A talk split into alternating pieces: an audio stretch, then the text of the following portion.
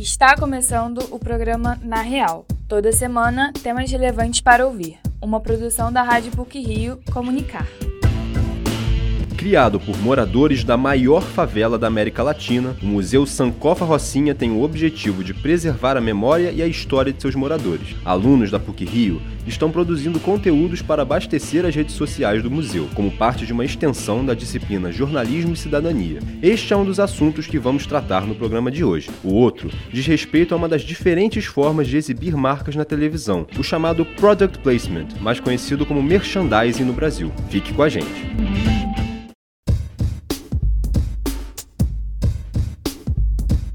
Um museu de percurso com um acervo vivo criado pelos moradores da Rocinha, com o objetivo de preservar a história daquela comunidade. Trata-se do Museu Sankofa, que vamos conhecer nessa reportagem de João Marcelo Santos e Danilo Akel.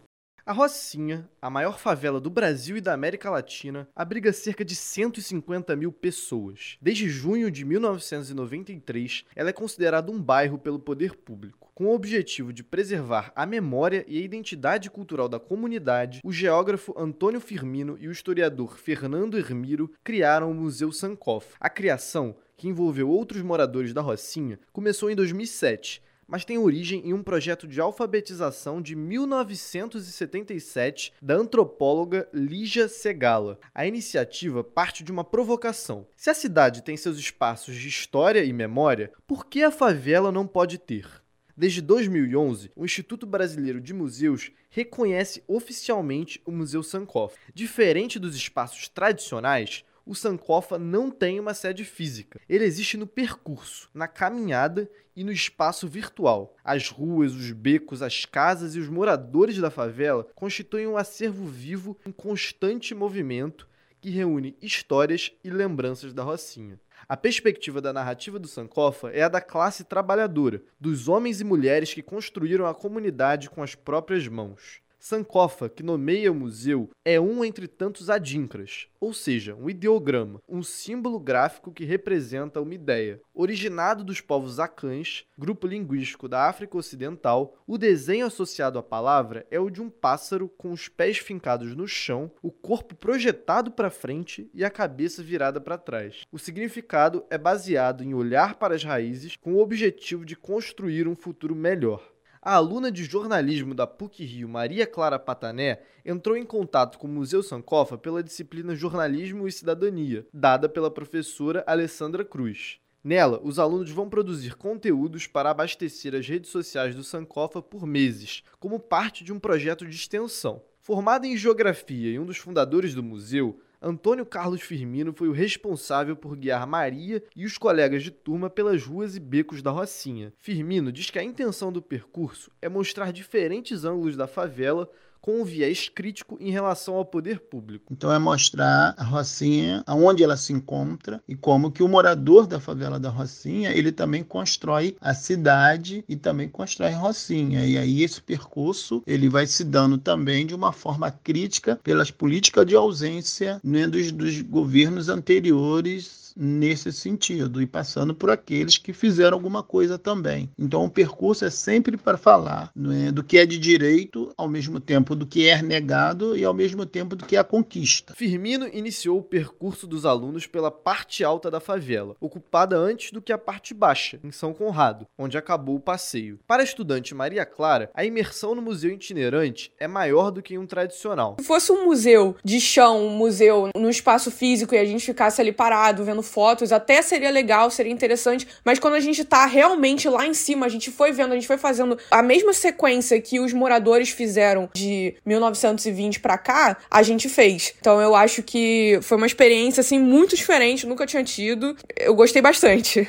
A professora da PUC-Rio, Alessandra Cruz, de origem periférica, ministra a disciplina de Jornalismo e Cidadania, baseada na comunicação comunitária e no incentivo para os alunos entrarem em contato com novas localidades e vivências. Alessandra vê importância em representações das favelas que sejam condizentes com as suas realidades, já que muitas narrativas sobre elas carregam estereótipos e as reduzem apenas à violência, pobreza e abandono. Ela observa que muitos dos seus alunos, ao realizarem trabalhos sobre a favela, rompem com esses estigmas. Muito rápido eu percebi que quando os alunos vinham né, fazer a apresentação dos trabalhos sobre o que eles tinham conhecido né, nesses veículos, eles tinham muito mais vontade de contar sobre a experiência de ter estado, muitas vezes pela primeira vez, em uma favela e sobre o rompimento de estereótipos, né, de tudo que fazia parte do imaginário deles sobre esses territórios.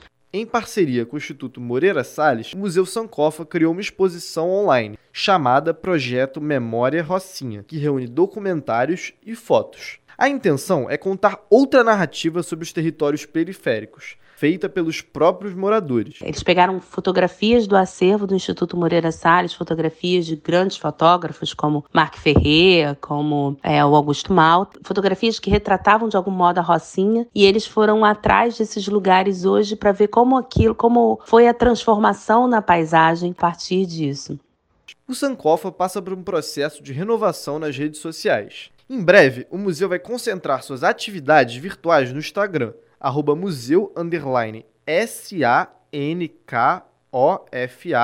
underline da, underline Rocinha. E no site oficial, ainda sem endereço. O projeto, em parceria com o Instituto Moreira Salles, está disponível no endereço virtual memoriarocinha.com.br. Também há uma página no Facebook, Museu Sankofa, Memória e História da Rocinha. Danilo Akel e João Marcelo Santos para o Na Real.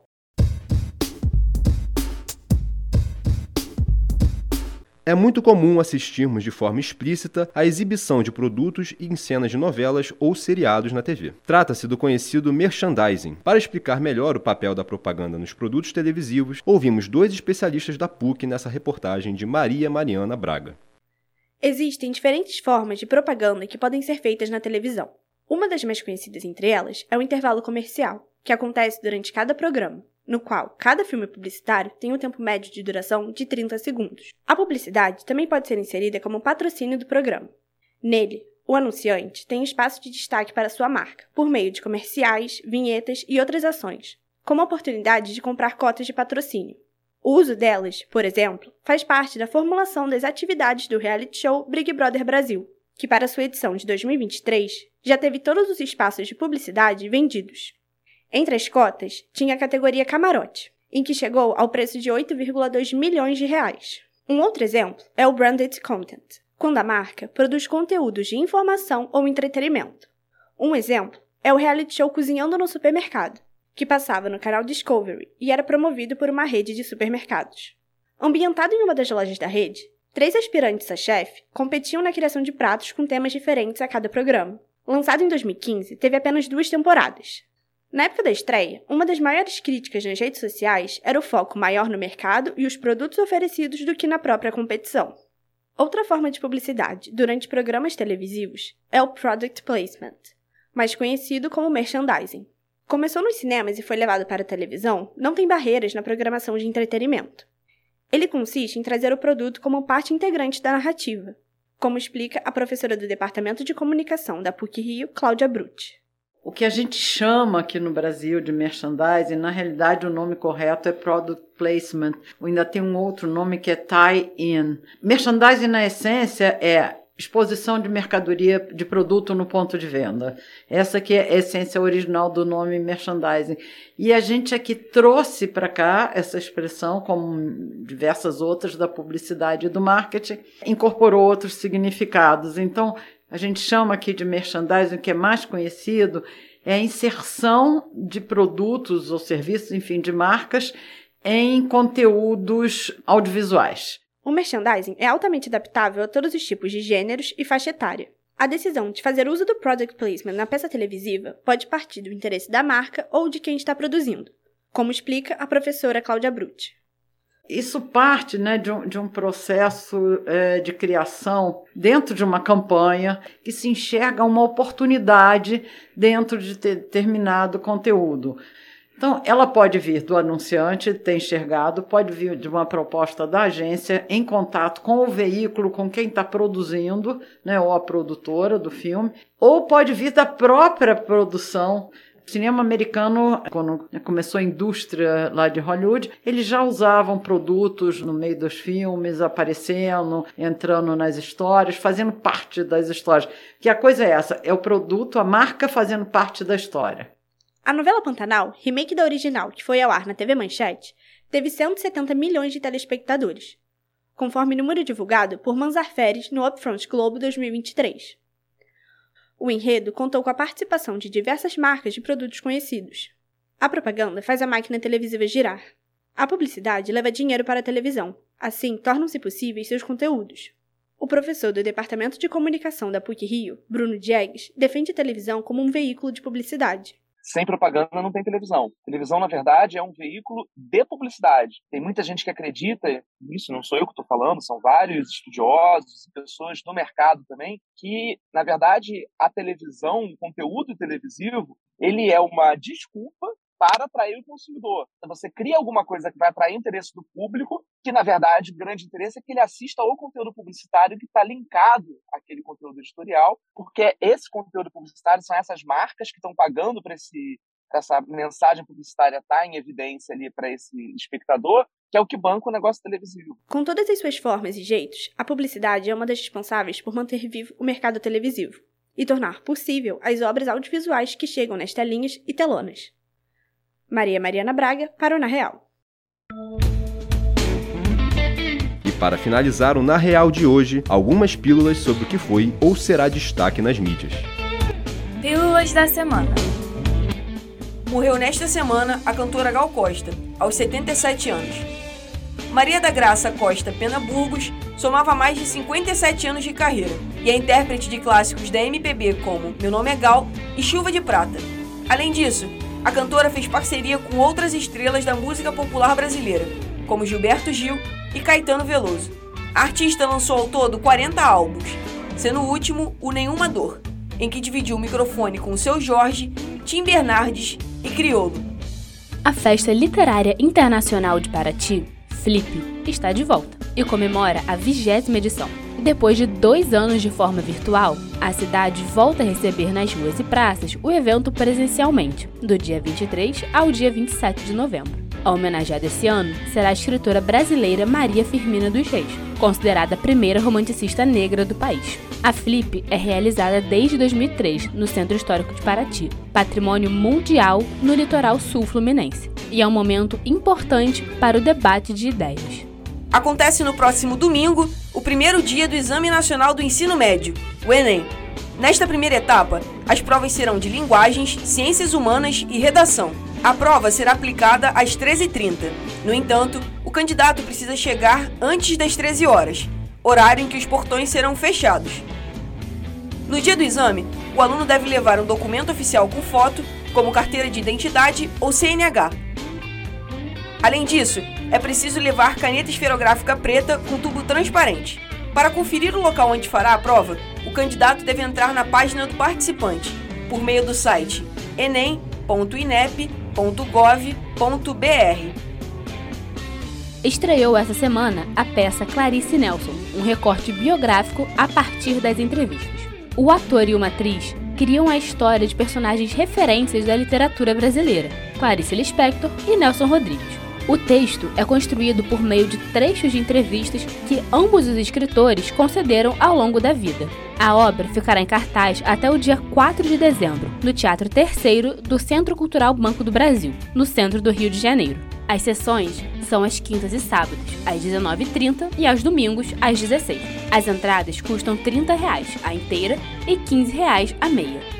Será realizado na próxima sexta-feira, dia 18, o projeto Conversas em Série, que traz para PUC Rio profissionais do cenário audiovisual. Para este bate-papo, foram convidadas as atrizes Alice Wegman e Lorena Comparato. As duas profissionais fazem parte do elenco da série Rensga Hit, que conta a história de uma jovem que muda de cidade com o objetivo de virar uma estrela de sucesso no meio da música. A conversa será mediada pelo professor do Departamento de Comunicação da PUC Rio, Sérgio Mota, e acontece na sala K102, no prédio Kennedy, às 11 horas. Essa semana, o técnico da seleção masculina de futebol, Tite, anunciou os convocados da seleção para a Copa do Mundo no Catar. Foi na sede da Confederação Brasileira de Futebol, CBF, que o técnico confirmou a presença dos 26 jogadores. Dentre os atletas, três são de clubes brasileiros: o goleiro Everton, do Palmeiras, o meio-campista Everton Ribeiro e o atacante Pedro, ambos do Flamengo. A seleção estreia no dia 24 contra a Sérvia, às 4 horas da tarde, no estádio Luzeio. Por hoje é só. Esse episódio foi apresentado por João Marcelo Santos, com pílulas de Ana Pokeshock e Vitória Lemos, e edição sonora de Giane Moraes. O programa Na Real tem supervisão e edição do professor Célio Campos. Lembramos que a Rádio PUC faz parte do Comunicar, cuja coordenação é da professora Cristina Bravo. Até a próxima semana!